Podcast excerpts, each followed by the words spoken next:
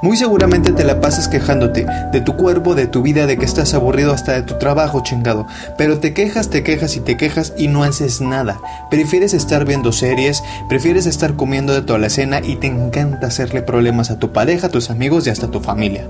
Pero no haces nada para cambiar porque tu mente está preocupada en tus comodidades y no en lo que realmente necesitas. Te interesa estar más viendo redes sociales porque quieres quejarte de lo que estás viendo, compararte con el que dices que admiras y criticar a quien sale sonriendo en cada pinky foto. Te quejas de que estás aburrido, pero no, señor.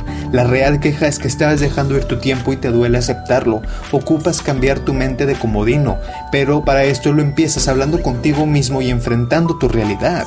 Genera más actividades que te dan valor. Basta de estar viviendo por debajo del nivel que tienes y que ni siquiera estás logrando.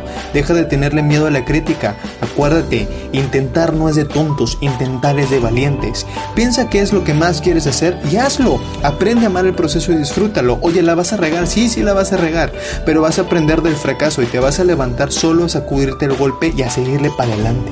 Mientras estás escuchándome, tu mente ya empezó a contarte mil excusas y razones por las cuales yo estoy mal y no deberías ni siquiera de creerme. Y perfecto, porque mañana vas a estar haciendo exactamente lo mismo, quejándote nuevamente. Y eso tú y yo lo sabemos muy bien, amigo.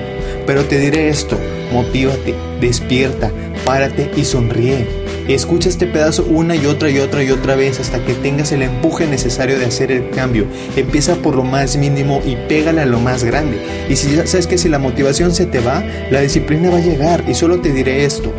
Dios ya sabe lo que harás mañana. Tú eres quien está dudando de Él.